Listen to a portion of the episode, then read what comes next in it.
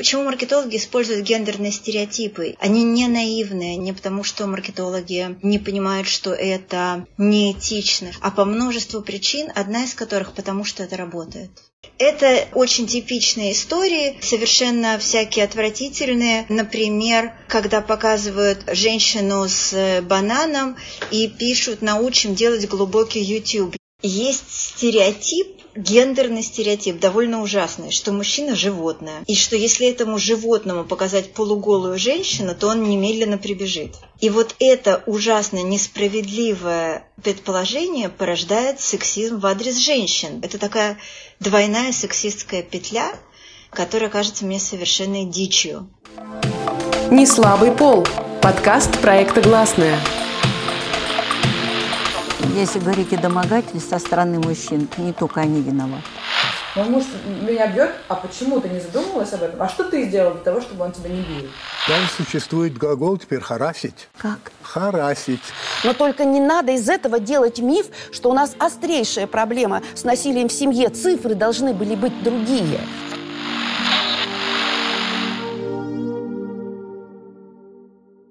Всем привет! В эфире подкаст «Не слабый пол» проекта «Гласная» и я его ведущая Настя Седухина. В этом выпуске мы поговорим об объективации женского тела в рекламе. Что такое объективация и почему это плохо?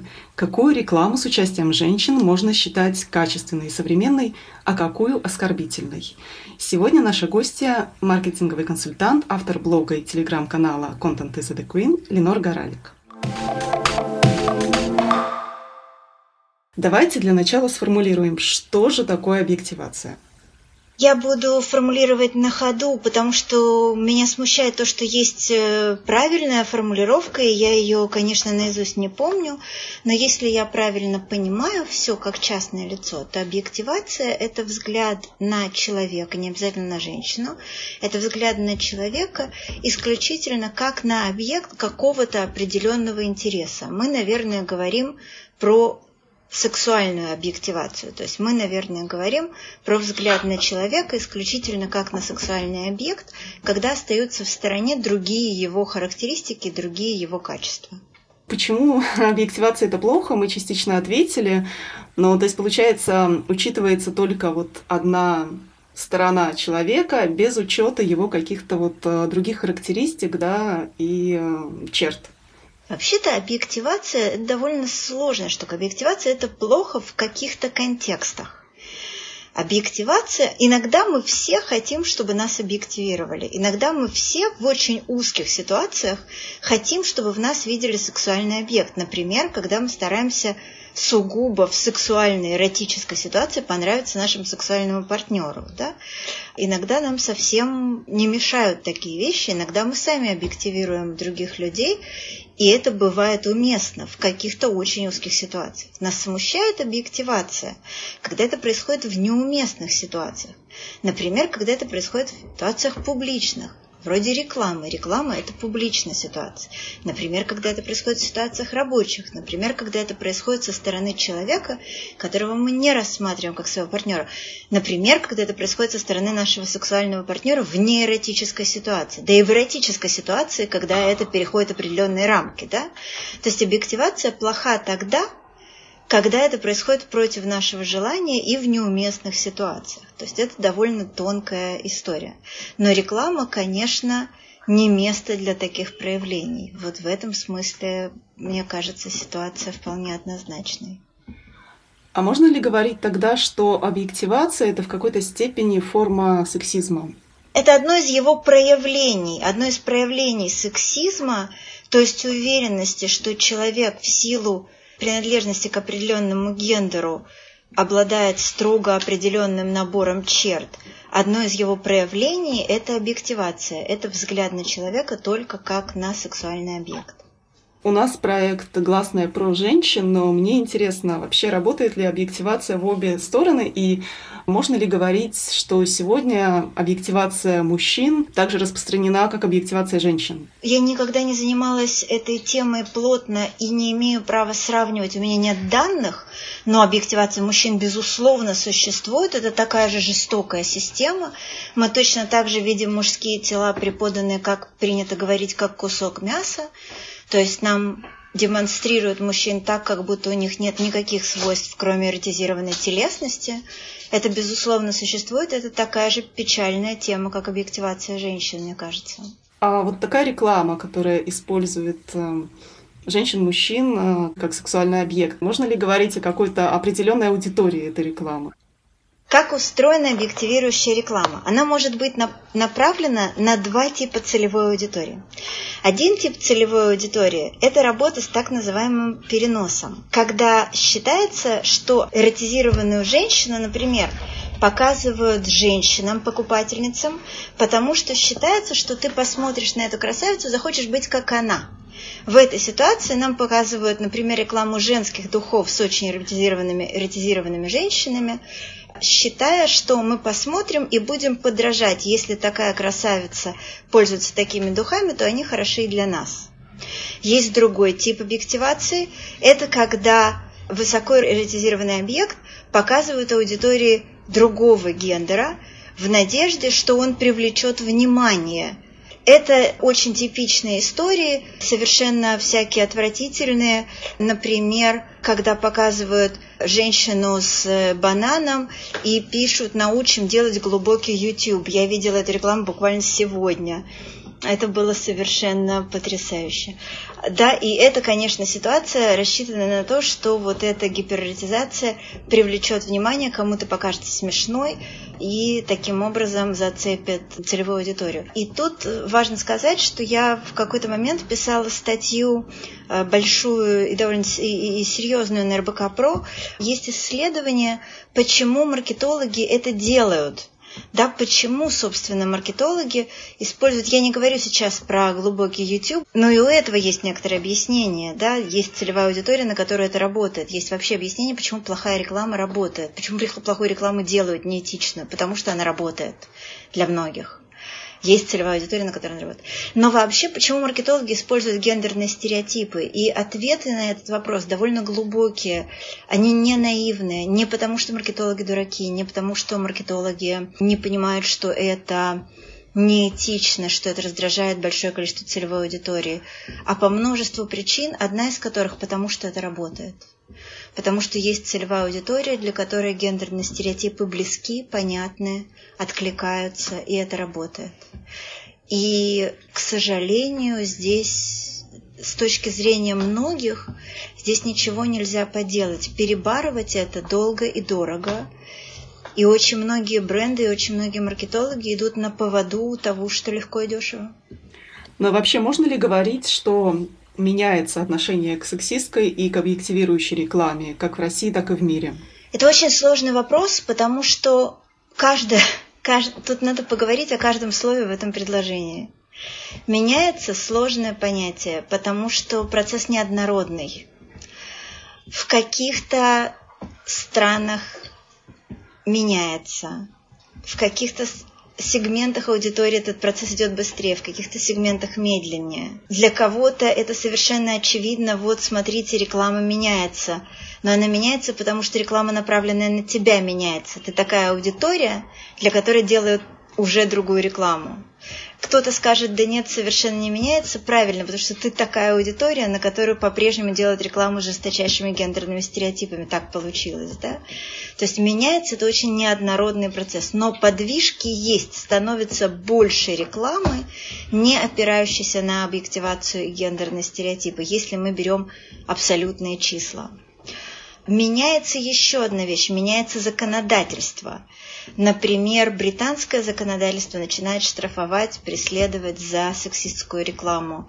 Это такая инновационная история, и есть много споров насчет того, что это, собственно, дает. Я в этой же статье тоже про это писала. Это кое-что дает, а кое-что и не дает. Это довольно сложный сюжет.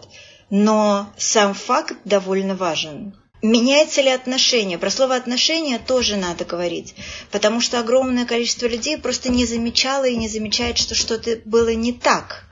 Гендерные стереотипы недаром стереотипы, они настолько глубоко въедаются в ткань общества, что люди не чувствуют, да, что они присутствуют. Стереотип подразумевает что-то очень глубоко укорененное в нашем мышлении. И для большинства людей сказать в рекламе сейчас что-то не так, они не очень поймут, о чем речь, пока мы не заведем подробный разъясняющий разговор об этом. Меняется ли отношение к сексизму в рекламе? Для этого надо очень четко определить, что у нас сексизм, потому что, конечно, когда мы говорим про глубокий YouTube, совершенно понятно, что это чудовищно, но сексизм может быть гораздо более тонким, гораздо менее очевидным, и иногда есть чувство, что мы меняем один тип сексизма на другой, просто более рафинированный. Бывают ситуации, например, когда мы не чувствуем, что реклама сексистская не в отношении женщин, а в отношении мужчин. Мы очень часто это пропускаем. Бывает, э, довольно, бывают довольно частые ситуации, когда мы не видим, что реклама использует гендерные стереотипы в отношении других гендеров, не мужского и женского, не, и, не, и не женского, да, а других гендеров. Иными словами, очень неоднородная ситуация. Но это по-своему хорошо. Это значит, что пространство меняется и что происходят какие-то довольно бурные процессы. Будем надеяться, что они вырулят на лучшую дорожку. Спасибо. У меня несколько вопросов возникло. Вот вы упомянули про изменения в законодательстве Великобритании. Можете вот э, чуть-чуть поподробнее сказать, что это за изменения и почему они такую неоднозначную реакцию вызывают? Значит, это заявление было сделано UK Advertising Standards Authority, комитетом по рекламным стандартам Великобритании – и заявление э, гласило, что в Англии будет запрещена, то есть теперь запрещена реклама, продвигающая гендерные стереотипы. Вот так это формулируется. Это было внесено в то, что называется advertising codes, коды, правила рекламных стандартов. Okay? Я перевожу с листа, наверняка есть более точные формулировки, но я думаю, что тот, кто захочет найти, по этим словам сумеет сориентироваться. И, собственно, борьба будет идти с гендерными стереотипами, уже идет. Э, есть четкие определения того, что такое гендерные стереотипы, они внесены в этот вот э, реестр. И это будет наказываться запретом на рекламу, то есть снятием рекламы и штрафами рекламодателя. Уже были какие-то прецеденты, когда это было сделано? Это надо посмотреть и поискать. Я не готовилась прям вот так, чтобы приводить прецеденты, но, насколько я знаю, да. И распространяется это, что очень важно, и на мужчин, и на женщин. Э, в частности, приводят примеры, что гендерным стереотипом, с которым будут бороться, будет считаться и мужчина, который не справляется со стиркой, и женщина, которые говорят, что с ее телом нельзя пойти на пляж.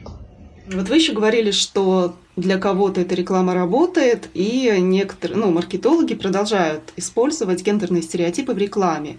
А тогда у меня возникает вопрос, а для каких брендов такая реклама может стать ущербом для репутации?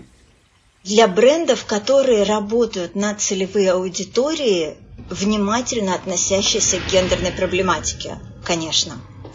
И самое важное, что таких аудиторий становится все больше. Более того, есть очень интересный поворот дела.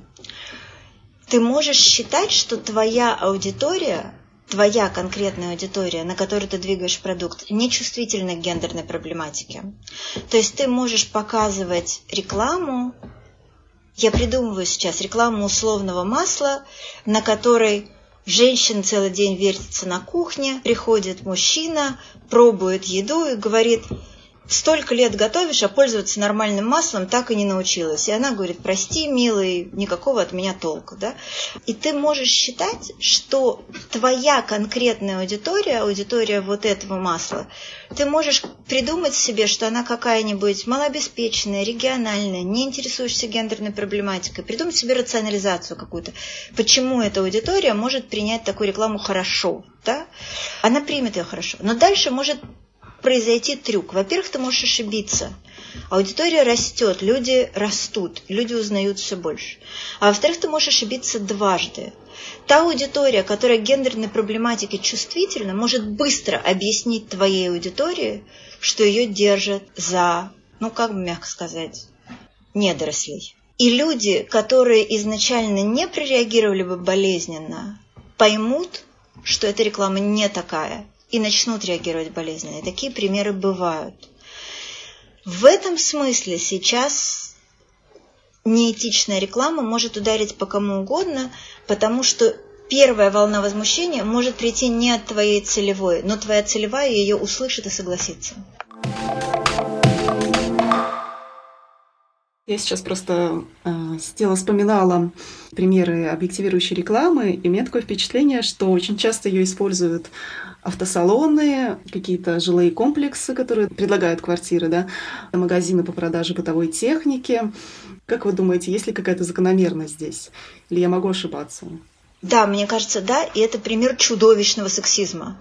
Это сексизм не в адрес женщин, это сексизм в адрес мужчин. Есть стереотип, гендерный стереотип, довольно ужасный, что мужчина – животное. И что если этому животному показать полуголую женщину, то он немедленно прибежит. И вот это ужасно несправедливое предположение порождает сексизм в адрес женщин, которых показывают в качестве сексуальных объектов в надежде, что мужчина, который животное, немедленно приближит, прибежит на автомойку. Это такая двойная сексистская петля, которая кажется мне совершенной дичью. Это неуважение к своим клиентам, которое порождает неуважение к своим моделям.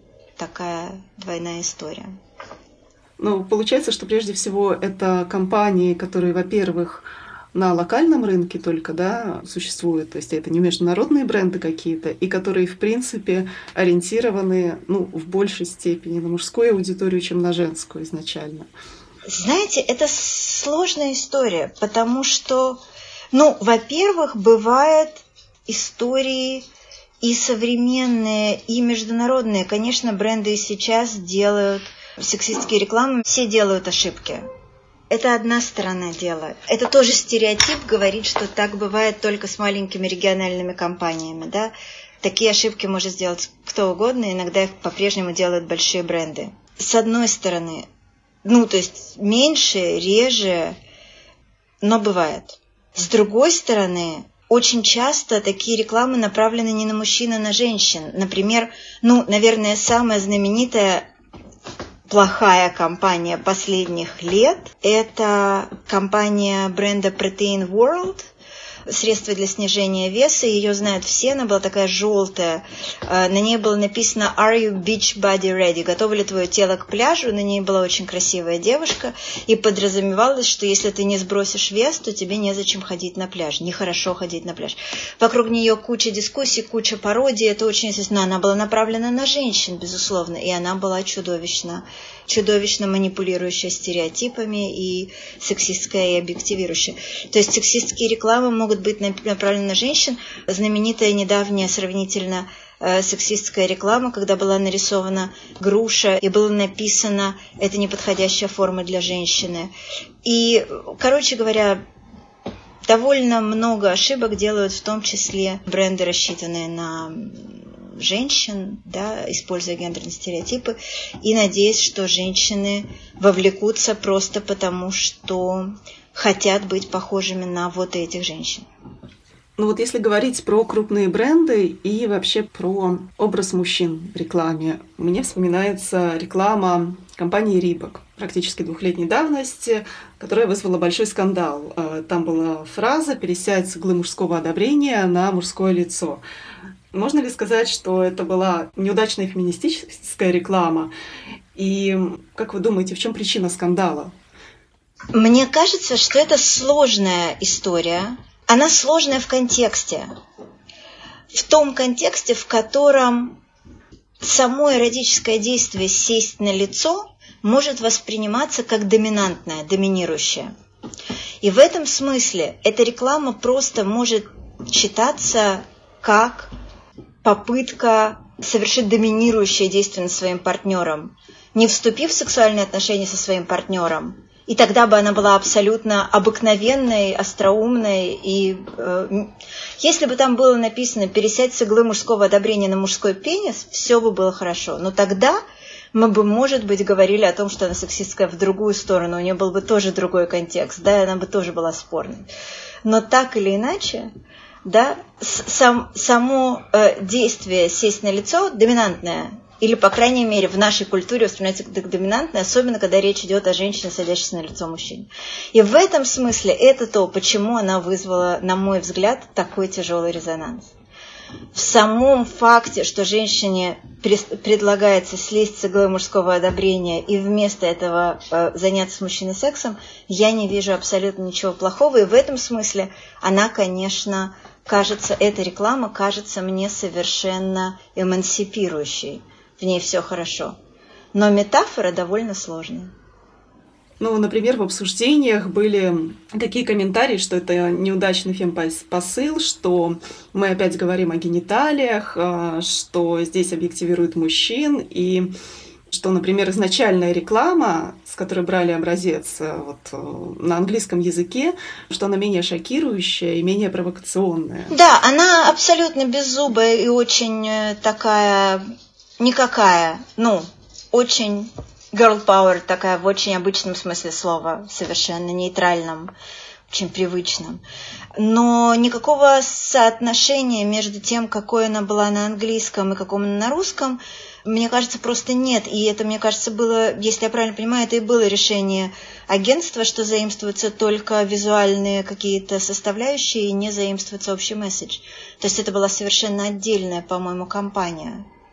А вот о том, что мы так открыто говорим, я не вижу ничего плохого в разговоре о гениталиях.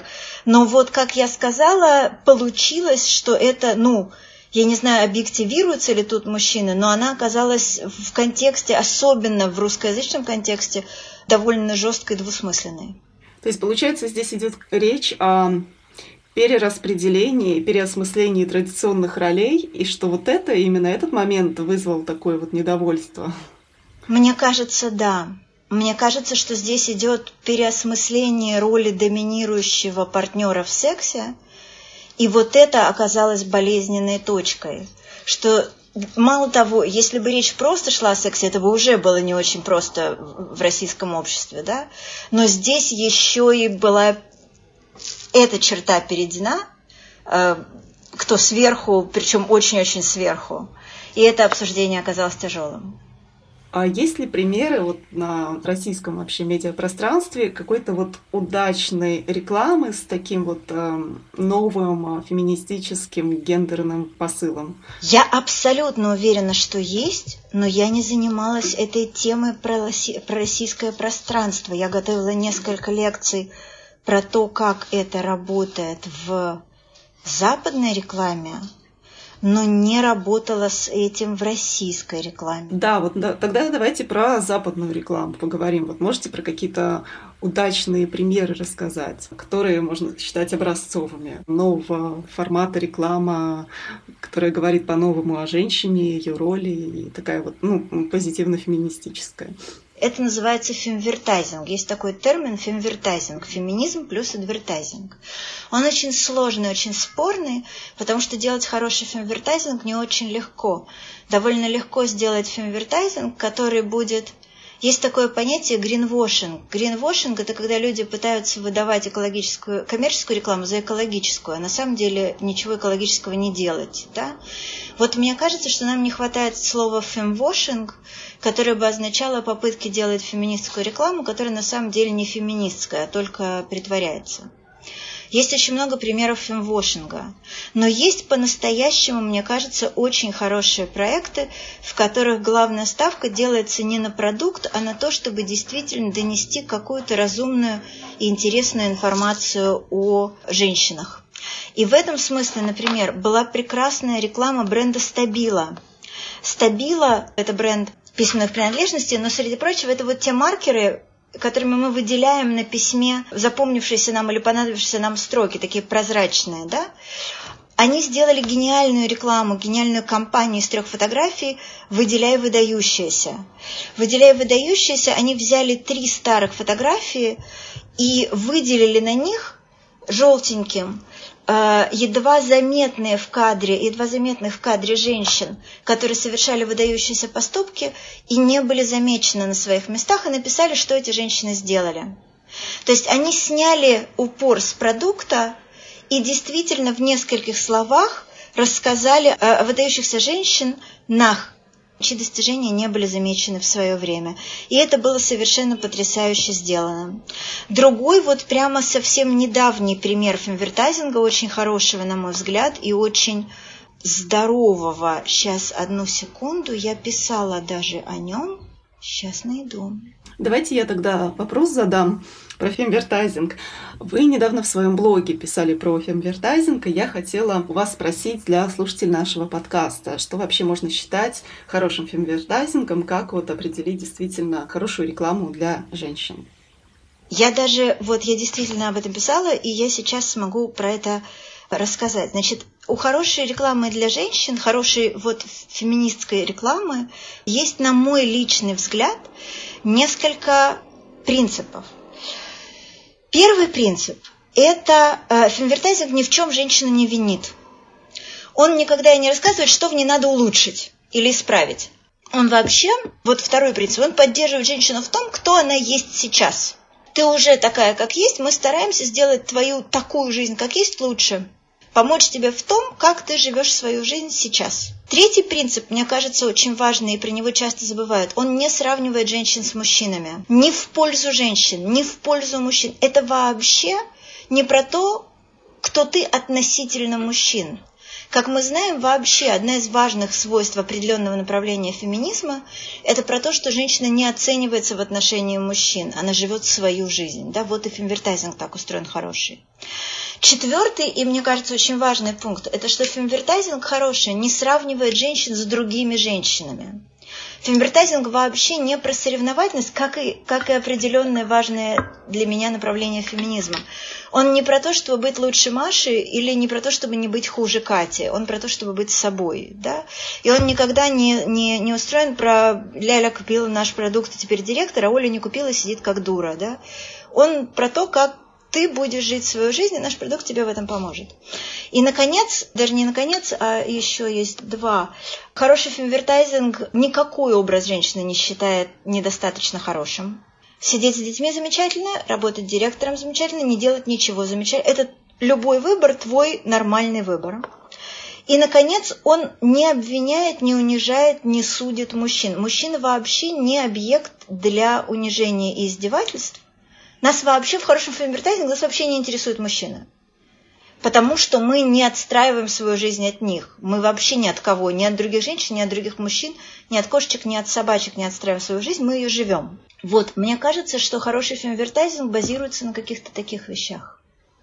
Ты живешь как живешь, мы тебе помогаем. И при этом ты живешь хорошо. Это довольно важно. Про еще примеры, и примеры хорошие. Например, совсем недавно была реклама спортзала, на которой девушка на тренажере, такая вот как человек реальный бывает на тренажере, с гримасой усилия, да, вспотевшая, с растрепанными волосами, была изображена под слоганом «Hot and not bothered». Это игровой слоган очень хороший, потому что слово hot, мы знаем, может означать и человека, которому жарко, и человека, который очень хорошо выглядит, да, как-то привлекательный. And not bothered – это его никто не беспокоит, его никто не волнует, и его не волнует чужое мнение. Вот это, по-моему, совершенно прекрасная история про то, что человек может выглядеть как хочет в этом спортзале, чувствовать себя как хочет, и при этом оставаться привлекательным и не стесняться самого себя. И это, по-моему, какой-то прекрасный совершенно пример, как это работает. Была очень хорошая компания Always, которая шла с хэштегом like a girl, как девчонка.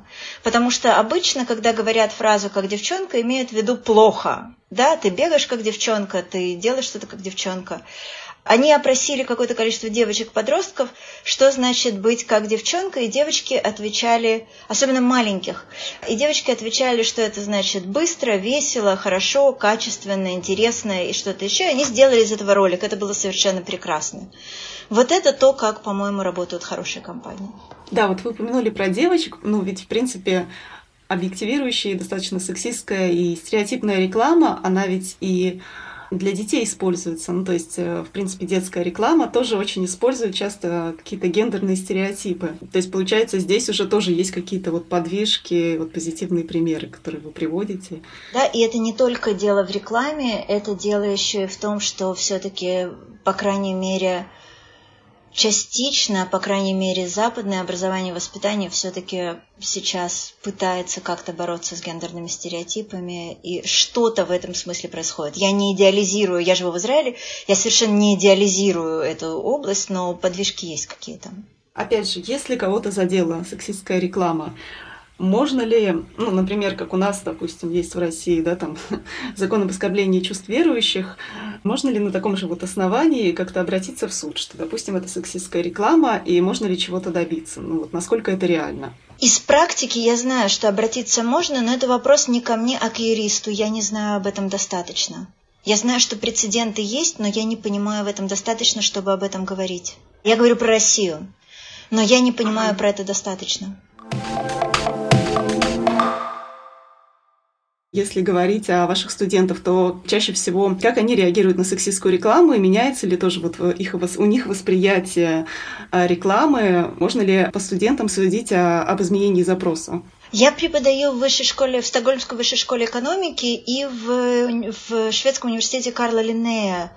И, конечно, мои студенты не показательные, они такие довольно отборные, да, это ребята, которые много читают, много чего видели, много чего знают и понимают, что они делают и говорят. Но среди моих студентов есть и студенты, есть студенты из разных стран, есть студенты из бывших стран Советского Союза, есть студенты из то есть России, Украины, Белоруссии, Латвии, Литвы, как-то самых разных стран.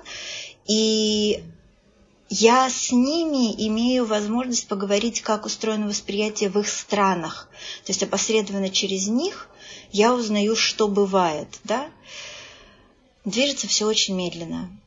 В массе там Латвия и Литва это совершенно отдельная, да, это все-таки совершенно отдельная история, но Украина, Беларусь, Россия подвижки, понятно, что эти три страны тоже очень-очень разные, но подвижки глубинные, они, конечно, медленные.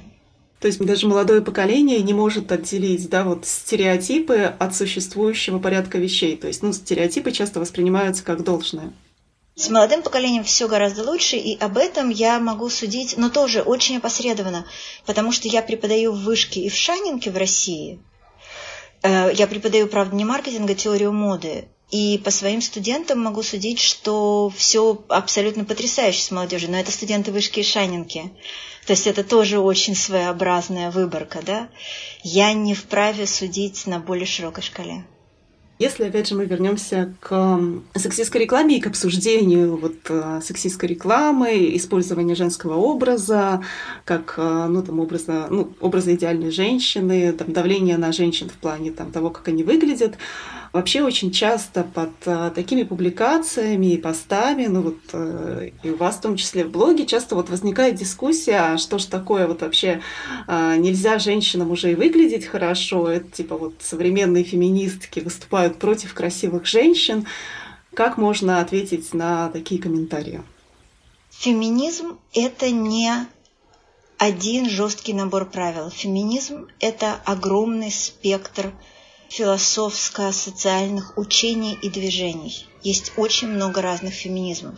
Есть радикальный феминизм, либеральный феминизм, такой феминизм, всякой феминизм. Есть огромное количество направлений. Есть люди, определяющие себя как феминистки и феминисты, которые говорят о том, что, например, макияж или подчеркивающая фигуру одежда – это результат патриархального давления, даже если женщина этого не понимает. Есть, наоборот, например, выражение lipstick feminism, феминизм с помадой, который говорит, что это форма самовыражения и поддержания позитивного самоощущения и собственной привлекательности. Есть огромный спектр движений и учений и взглядов на эти вещи. И мне кажется ужасно важным, что, на мой взгляд, нет такой модели женского поведения, кроме отрицания феминизма убежденного, которая бы помешала женщине чувствовать себя феминисткой, если она считает себя таковой. И в этом плане никто не может запретить женщине делать что угодно и говорить «я феминистка», если она так чувствует. Вот это кажется мне очень важным.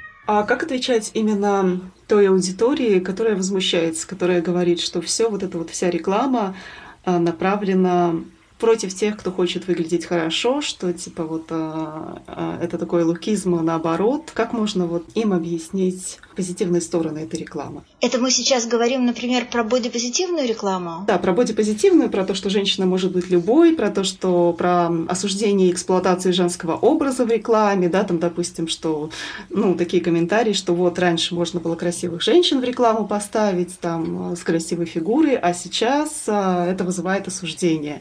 Вот как можно объяснить э, ну, тем, кто, у кого это вызывает протест, то, что, то, что взгляды меняются, и то, что, что такая реклама несет в себе позитивный посыл какой-то. Обязательно ли это объяснять? В конце концов, мы не всегда несем за себя ответственность за чужое эмоциональное состояние. Но если мы хотим делать такую просветительскую работу, это вполне благое начинание, да? Я пытаюсь сказать, что не во всякий срач мы обязаны ввязываться. Но, но э, если мы хотим вести такую просветительскую работу, мне кажется, например, что один из способов, способов это сделать, это говорить о том, что меняются сами понятия красоты, и исторически красота очень сложная конструкция. В каждый момент истории красотой назывались совершенно разные вещи. Понятия красоты могли расширяться, могли сужаться. И то, что мы наблюдаем сейчас, это расширение понятия красоты.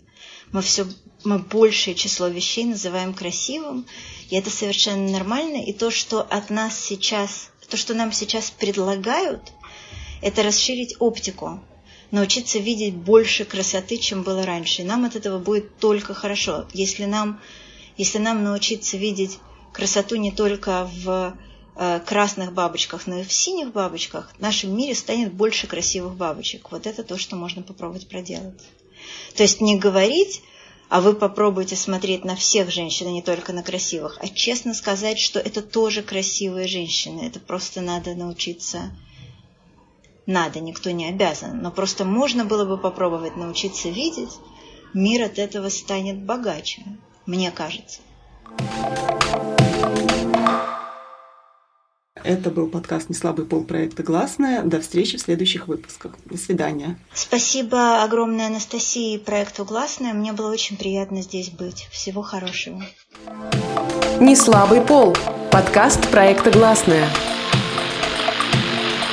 Если говорить о домогательстве со стороны мужчин, не только они виноваты. Мой муж меня бьет, а почему ты не задумывалась об этом? А что ты сделал для того, чтобы он тебя не бил? Там существует глагол теперь «харасить». Как? Харасить. Но только не надо из этого делать миф, что у нас острейшая проблема с насилием в семье. Цифры должны были быть другие.